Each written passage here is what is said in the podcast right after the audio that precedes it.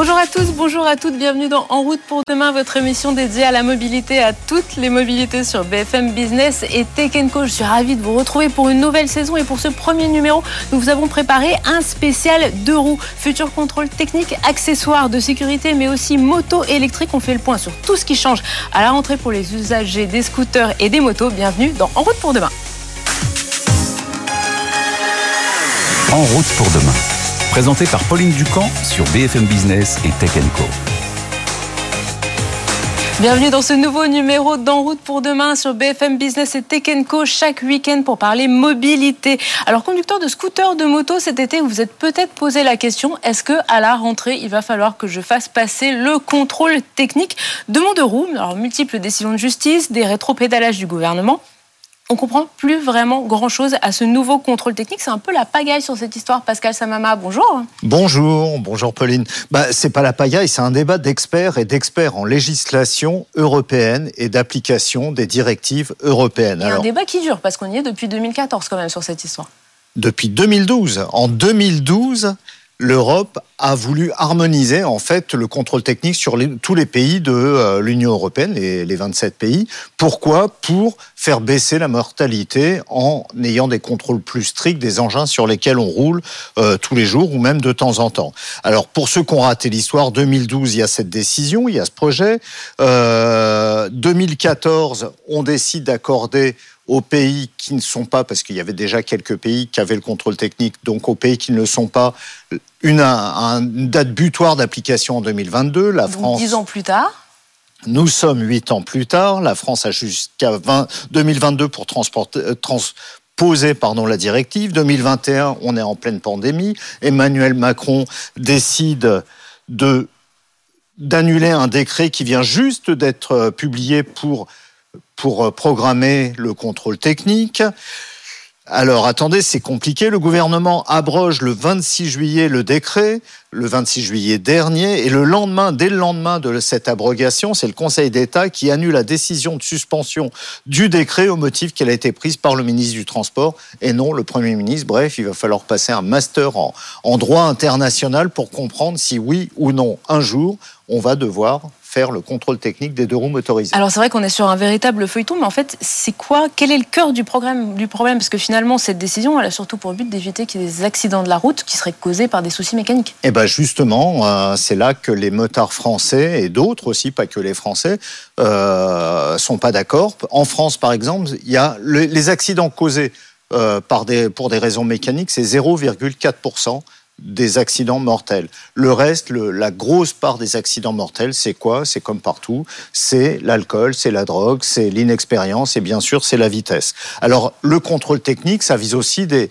une surveillance de la pollution, pollution atmosphérique et pollution sonore. C'est pour ça qu'il y a des associations comme euh, Respire, comme Rale Scout, qui sont intervenants dans ces décisions et qui surveillent de près justement l'application du contrôle technique. Mais pour le mettre en place, il faut créer des centaines de centres, il va falloir former des milliers d'experts, il va falloir disséminer tous ces centres partout en France pour qu'ils soient accessibles à tous. Bref, c'est quand même quelque chose de très compliqué. Même si on décide, on décide demain de le mettre en place, il faudrait la mécanique derrière pour le faire.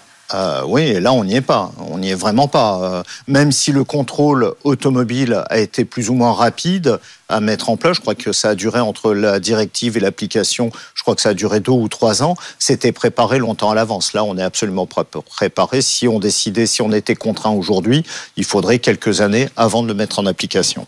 Et du coup, ça veut dire qu'on ne fait rien, l'affaire est close ou il y a des épisodes qui vont venir? Non, euh, il y a vraiment une discussion entre la France et l'Europe. Euh, d'ailleurs, il n'y a pas que la France qui est, dans ces discussions, il y a aussi la Finlande et le Danemark qui ont proposé des alternatives à la, directive. Euh, ils proposent comme alternative, par exemple, de mieux surveiller la pollution, de mieux surveiller les nuisances sonores, de mettre en place une plus forte une plus forte surveillance par les autorités de ces trucs-là. Donc, si l'autorité, si l'Europe décide, oui, de euh, accepte les alternatives, ça peut être mis en place rapidement. Et si ça ne l'est pas, on va passer par l'amende de l'Europe sur la France. Donc le dossier n'est pas fini. On aura l'occasion d'en reparler euh, sur ce plateau. Euh, oh, je pense dans pour la prochaine décennie. Oui. Merci beaucoup, Pascal. Pascal Samama, journaliste BFM Business. Et tu vas rester avec moi en plateau, Pascal, puisqu'on va continuer à parler sécurité à moto et notamment airbag avec notre invité. BFM Business et Tech Co présente En route pour demain, l'invité. Et on poursuit avec ce numéro spécial deux roues. On va parler maintenant sécurité. Casque, gants sont obligatoires pour circuler à deux roues, ça on le sait, mais il y a aussi de nombreux autres accessoires qui permettent de contribuer à la sécurité. C'est le credo de Doxy. Camille Pigeonnier, bonjour. Bonjour. Vous êtes cofondatrice de cette marque avec Caroline Merville. Alors est-ce qu'en deux mots, vous pouvez nous dire qu'est-ce que Eudoxy Eudoxy, simplement, euh, c'est de l'équipement moto pour femmes. Alors, dans les équipements moto, on pense donc aux gants que vous avez avec vous, le blouson donc obligatoire, je le disais. Mais alors, Pascal, il y a aussi les airbags. C'est un équipement de sécurité qui n'est pas obligatoire, mais qui est de plus en plus en vogue chez les motards. Exactement, il en existe pour hommes et pour femmes, évidemment. Et les airbags, c'est quoi? C'est un système comme les airbags de voiture. Hein. c'est un gilet qu'on met sur soi. Bah voilà, Essia. Alors on a Essia, notre euh, Essia Lacroix, notre géry qui joue aujourd'hui les, les mannequins testeurs euh, d'airbags. Alors, ça protège quoi? Ça protège les vertèbres cervicales, dorsales, lombaires et la cage thoracique parce que c'est les principaux organes touchés lors des accidents plutôt violents. Alors, qu'est-ce qui se passe? C'est des airbags. Il existe deux sortes d'airbags. Celui-là est filaire. Il en existe aussi ouais, justement, sans contact. Pour nos auditeurs à la radio, donc il y a un gilet en fait euh, sans manche et devant il y a un petit câble donc qui est normalement relié à la moto. Et je suppose que quand le petit câble se détache de la moto, c'est là que le. Eh ben, c'est là que ça gonfle et c'est là que le pilote est totalement protégé et euh, en cas de chute, eh ben, protège bien sûr le dos, le ventre, l'abdomen. Voilà. Donc voilà, donc là, ce qui vient de faire, je vous le dis pour si vous nous écoutez en radio, donc le bruit, en fait, c'était le gilet qui vient d'exploser. Donc, Essie a eu peur, nous aussi sur le plateau, s'y attendait pas, c'est quand même beaucoup de bruit. Et donc, le gilet a gonflé autour des et surtout a gonflé, gonflé au niveau du cou, en fait. Alors voilà, elle peut se tourner, elle est totalement protégée derrière. Ouais, le dos est en fait, très, ouais, On sent euh, le thorax qui est bien, euh, qui est bien protégé. Et là, le bruit qu'on entend, le clic qu'on entend, c'est le gilet qui commence à se dégonfler, mais très, très, très lentement pour permettre justement à la personne qui a eu l'accident de se remettre, de, se remettre euh, tranquillement. Et là, si elle l'enlève, on va voir l'intérieur du gilet. Alors vous voyez, c'est vraiment. Ah. C'est pas facile à, enlever une fois qu'il est gonflé parce que ça. Et là, on peut voir que l'intérieur, là, vous avez la colonne vertébrale qui est protégée par ces deux ballons. Il y a une dorsale. Bref, c'est on avait un gilet euh, tout souple avant et là on a un gilet vraiment euh, ah complètement, euh, complètement rigide. C'est une coque, hein. c'est vraiment une coque. Alors c'est pas obligatoire évidemment, c'est largement préconisé par le gouvernement, par les équipementiers, par les assureurs qui proposent même de financer en partie les gilets.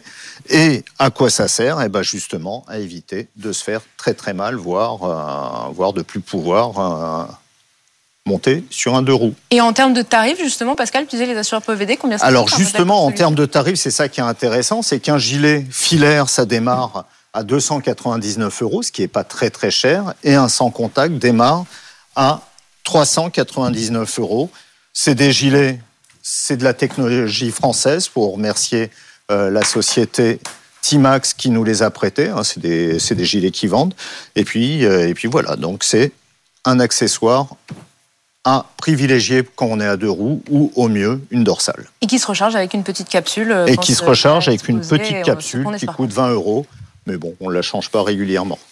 Camille, euh, ce genre de gilet, donc du coup il y en a pour hommes, pour femmes, est-ce que ça change quelque chose dans la conception euh, des équipements euh, quand on travaille comme vous sur du matériel 100% pour les filles?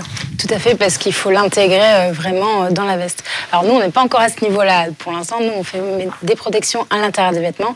C'est vrai que c'est des projets qu'on a en cours, mais ça prend beaucoup d'années de développement et c'est vrai que ça, ça, commence là sur le marché à être bien euh, connu et reconnu. Mais l'airbag, euh, on n'en voit pas partout encore. Il n'y a pas beaucoup de motards qui en portent. 5%. 5%, des motards français, c'est très peu. C'est très peu, mais en même temps, la France est le premier pays européen en termes d'utilisation d'airbag. Ça veut dire que les autres pays, c'est vraiment, c'est 1 à 2%. Hein. Justement, en termes de, vous le disiez à l'instant, vous, c'est des équipements que vous intégrez, donc de protection au niveau euh, des épaules, euh, des bras. Pourquoi avoir voulu aller sur des vêtements euh, spécialement pour les femmes? C'est quoi les spécificités pour les filles? Eh ben, c'est qu'on conduit des super belles motos. donc, on a envie aussi d'être belle sur sa moto. Et c'est vrai que moi, j'ai commencé à faire de la moto à partir de 20 ans, puisque ma famille faisait de la moto. Et euh, ben, j'aime bien la mode aussi. Et c'est vrai que l'équipement moto qu'on nous propose, elles sont souvent, euh, je dirais, euh, ce que j'utilise comme mot souvent, c'est pas sincère en fait avec les femmes. C'est-à-dire que on prend un vêtement masculin, on va mettre un peu de rose, on va réduire la, taille, mais il va pas y avoir vraiment de recherche de style autour de la moto. Alors que finalement, ben voilà, c'est vrai que quand on conduit une moto, il y a vraiment des sensations quand même assez particulières de, de, de liberté, de puissance de la machine. Et c'est vrai que moi, j'ai voulu allier euh, bah, la mode et, la moto pour que ça fasse un ensemble bien sympa. Quoi. Du coup, aussi en termes de, tarifs, ça change quelque chose parce qu'on s'imagine toujours euh, vêtements euh, plus beaux, d'où vêtements euh, plus chers. En fait, vous avez plusieurs gammes de tarifs. Comment ça fonctionne? Oui, alors on essaie aussi de pouvoir apporter un vêtement de qualité sans non plus assassiner le client. Donc, par exemple, la veste que je porte, elle vaut 219 euros et dedans, j'ai même les protections intégrées. On ne les voit pas, mais elles sont dedans. Oui, on a l'impression que vous avez juste un petit blouson de ville, qu'on sont quand même un peu plus rigides. Hein, voilà, mais c'est du coup, tout est à l'intérieur. Tout est à l'intérieur, ouais, c'est ça. Bon, là, j'ai pas mis la dorsale quand même parce que il y a peut-être pas besoin. Mais la dorsale est fournie. Mais la, la dorsale est fournie. En fait, euh, nous, ce qu'on veut, c'est fournir un équipement, voilà, clé en main, parce que souvent, euh, la dorsale est achetée à part. On se dit, bon, quand on achète un vêtement moto, ben, on veut tout dedans, quoi. Donc, ça sert à rien, voilà, de proposer au client de racheter une dorsale derrière. Donc, on vend tout ensemble et on développe euh, nos produits, voilà, de A à Z. On a un peu des extraterrestres sur le marché de l'équipement moto. Ils, ils voient pas ça souvent parce que vraiment, on prend euh, de la mode, mais aussi euh, on s'inspire pas mal aussi de, tous les codes moto qu'il y a eu de, tous les temps. On va aller chercher du pins, du patch. Là, par exemple, on s'est inspiré de vestes NASCAR. Je ne sais pas si vous connaissez forcément. Une automobile américaine bien connue. C'est ça.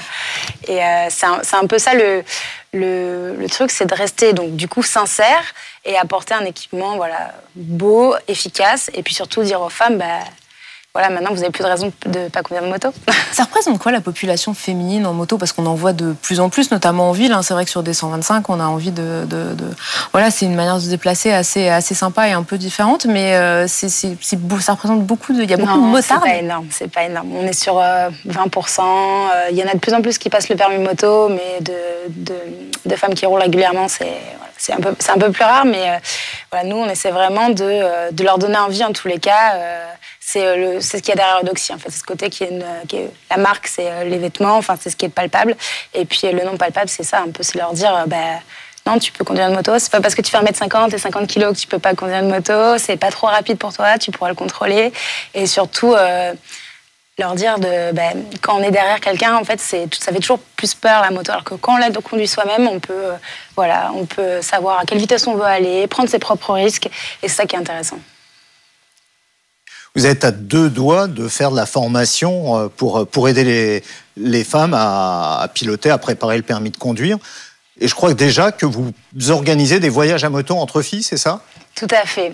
Tous les ans, on fait un, voyage qui s'appelle le Split Chain. Donc, on invite euh, des personnalités féminines engagées en France. Donc, ça peut être des championnes de snowboard freeride, des championnes de skate, on a eu des chanteuses, euh, euh, des participantes à Colanta. Enfin, on essaie de, voilà, de, trouver, enfin, on recrute en tous les cas euh, ces profils de femmes atypiques. Et puis, certaines ont déjà le permis moto, donc elles partent avec nous. Et d'autres ne l'ont pas. Et là, c'est nous qui leur faisons passer le permis moto et pour qu'elles passent un petit moment avec nous. Donc, c'est sur un format de cinq jours. cette année, on est parti en Sardaigne. Et voilà, c'est pour montrer ben, à notre communauté, à leur communauté aussi, que bah, la moto, c'est vraiment sympa et quand on est une fille, euh, on peut en faire. Quoi. Eudoxie, vous êtes combien dans la société euh, à travailler aujourd'hui? On est cinq aujourd'hui. Et en termes de production, du coup, vous faites assembler, vous assemblé où? Vous travaillez avec quelles usines? Alors, on travaille euh, donc pour tout ce qui est coton, on essaie de travailler bah, au maximum le plus proche de nous. Bon, c'est vrai que dans la moto, il y a beaucoup de cuir, donc le cuir est généralement fait au Pakistan. Donc, on travaille avec une usine très premium pakistanaise qui qui est aussi à ce côté mode. Donc on l'a amené plus vers le côté moto. Elle faisait un peu mode et moto et on, a développé avec elle euh, ces produits-là. Donc on travaille en direct avec l'entreprise. On passe pas par des agents et on s'assure euh, du circuit de euh, voilà, de, j'oublie mes mots. De fabrication. de, fabrication, voilà.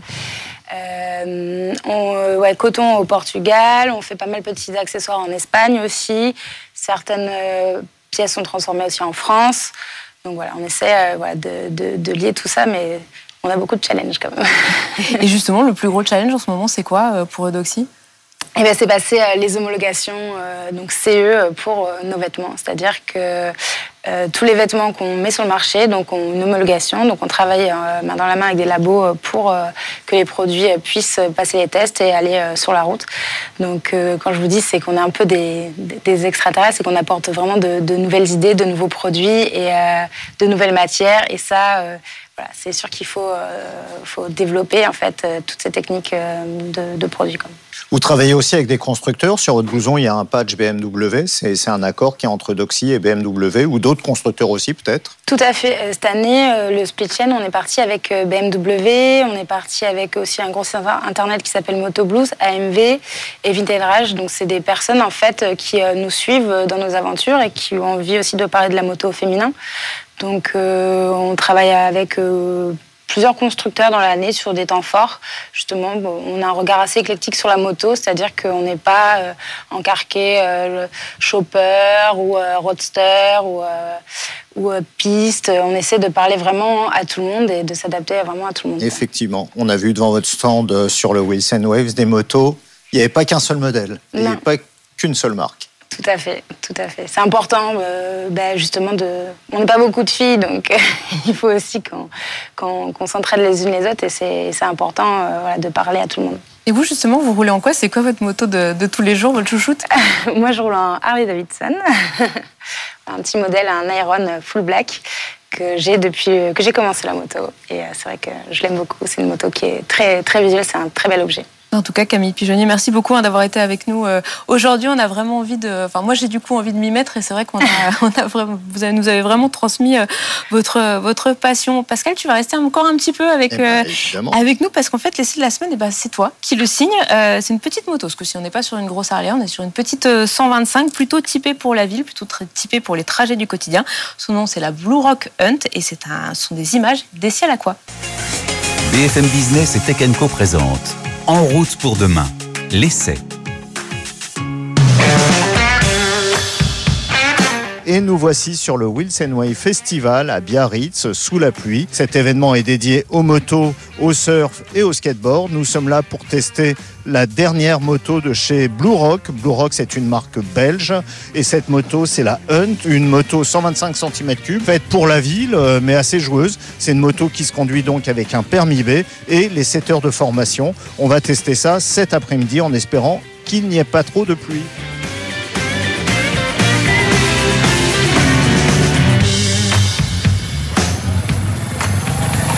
La Blue Rock XC Hunt a tout d'une grande, ou presque. Malgré sa puissance de 11,6 chevaux, ce roadster de 125 cm3 au look vintage offre une conduite souple avec des reprises plutôt énergiques grâce à son poids plume d'à peine 120 kg. Le guidon est haut et permet une bonne prise en main par les débutants. La selle permet de transporter un passager confortablement et sa hauteur met cette moto à la portée de tous. Conçue pour les petites escapades sur les chemins, la XC est aussi à l'aise en ville. Ses pneus à crampons sont faits pour la route. Elle offre un freinage CBS couplé avant et arrière plutôt efficace. Le tableau de bord est complet. Sur le cadran digital, on trouve un compteur, un compte-tour, la jauge à essence, le voltage de la batterie, l'heure et le rapport enclenché. Donc après une heure de conduite sur les routes du Pays Basque avec euh, la Hunt, le scrambler de Blue Rock, cette moto est agréable à conduire, ça c'est évident. Elle est souple, elle n'est pas nerveuse. C'est pas une moto sportive évidemment. C'est une moto plutôt agréable. Les freins sont un peu fermes, ce qui est normal. La moto est toute neuve. Et puis enfin son prix, qui va peut-être en séduire plus d'un, 2799 euros. BFM Business et Tech Co présente En route pour demain, en région. Allez, on termine cette émission avec notre rubrique en région et on va rester au Pays Basque, toujours au festival Wheels and Waves, donc qui euh, mêle surf euh, et également euh, moto et qui s'est tenu début juillet. Dans ce rendez-vous de biker, eh bien Pascal Samama et Essia Lacroix ont été assez joueurs puisqu'ils ont demandé aux familiers d'Harley Davidson, s'ils étaient prêts à passer à la moto électrique. Et vous allez voir, les réponses sont assez surprenantes. On aurait pu voir MotoWatt sur un salon de geeks comme Vivatech ou le CES de Las Vegas, mais c'est aux bikers venus à Biarritz pour le festival Wheels Waves que la start-up française a dévoilé sa moto électrique qui sera commercialisée l'an prochain. C'est une moto électrique assez innovante avec euh, deux roues motrices, accessibles par le permis 125, mais avec une puissance crête euh, assez élevée puisqu'on est euh, quasiment sur du 40 chevaux, donc des performances d'une 400 cm3. On essaye de convaincre effectivement, parce que c'est le futur, hein, la, loi, la loi sur la mobilité va mettre fin au moteur thermique normalement en 2035, hein, les véhicules neufs, donc c'est quelque chose d'inéluctable maintenant l'électrique. Et il n'était pas le seul à vouloir conquérir le cœur des motards. Dans les allées du festival, d'autres constructeurs européens présentaient des montures propres et silencieuses. Le Suédois Cakebike a présenté trois modèles aux lignes futuristes. Le Wheels, comme euh, enfin depuis depuis longtemps, euh, représente euh, toute une série de valeurs que, que sont le, le, surf, le skate, la moto, donc la mobilité en général, qui sont des valeurs qui sont très fortes dans l'ADN de la marque. Et aujourd'hui, notre rôle ici, c'est de présenter nos modèles, mais surtout d'évangéliser un petit peu l'électrique auprès d'une audience qui est basée sur, on va dire, de très fortes valeurs traditionnelles, la moto, etc. Autre suédois, Regent veut s'imposer dans le néo-rétro avec des électriques accessibles au permis B ou A1. Ces modèles s'inspirent de modèles iconiques, mais leur réservoir accueille de quoi les recharger. Pour Jérôme Allais, cofondateur du festival, la transition est en marche. Il y a très longtemps euh, que la moto électrique participe au festival. On accueillait déjà il y a quelques années euh, des prototypes euh, qui concouraient d'ailleurs, notamment sur le Race Kibel à la Punks Peak avec des motos électriques. Il n'y en avait pas beaucoup. Mais voilà, les, choses évoluent, les temps changent et on s'adapte aussi. Mais cette année, la moto électrique est bien présente avec des marques relativement importantes sur la scène euh, globale. Et cette année, la piste de flat track a même fait une place aux motos électriques pour une course silencieuse mais tout en puissance. On est un petit peu frustré pour être tout à fait honnête parce que on avait prévu l'année dernière d'organiser la première euh, course de, flat track électrique. L'événement n'ayant pas eu lieu, nous n'avons pas pu, mais euh, on organise quelques hits à El Rolo, à Majesque. La tendance électrique est plus globale pour Eudoxy, une marque d'équipement pour femmes qui allie plaisir de rouler et préservation de la planète. On est euh, vraiment très sensible à, ça. Euh, c'est vrai que euh, la moto est en train de passer le pas de l'électrique, un peu comme la voiture. Je pense que c'est un peu plus en retard, mais nous, nous aussi, quand on crée nos vêtements, on essaie de travailler sur des circuits courts avec des, pièces vraiment premium et sur des matières vraiment en pensant à, toute l'écologie derrière. La moto électrique, bien sûr, c'est la moto de demain et on fait des test rides pour justement découvrir ces nouveaux modèles et les présenter au grand public. Pour Jérôme Allais, les deux motorisations ne sont s'oppose pas. Mais l'électrique pourrait réussir le défi de relancer une industrie française de la moto. Tout le monde ressent une accélération et il faut aller vite. C'est de la technologie et en France, je pense qu'on a suffisamment de savoir-faire euh, et, de personnes compétentes pour euh, s'engager dans cette voie. En attendant, les constructeurs vont devoir séduire les clients. Avec le stationnement payant pour le thermique et la multiplication des zones à faible émission, les ventes s'accélèrent mais restent anecdotiques. En 2021, en France, la moto électrique n'a représenté que 0,5% des ventes. Tout reste à faire. Et voilà, c'est déjà fini pour ce nouveau numéro d'En route pour demain, spécial de roue. Merci beaucoup à Pascal Samama de m'avoir aidé à préparer euh, ce numéro euh, inédit. Merci aussi à Essia Lacroix et ravi de vous retrouver la semaine prochaine de plus en plus nombreux. Passez un très très bon week-end. En route pour demain, la mobilité sous toutes ses formes sur BFM Business et Tech Co.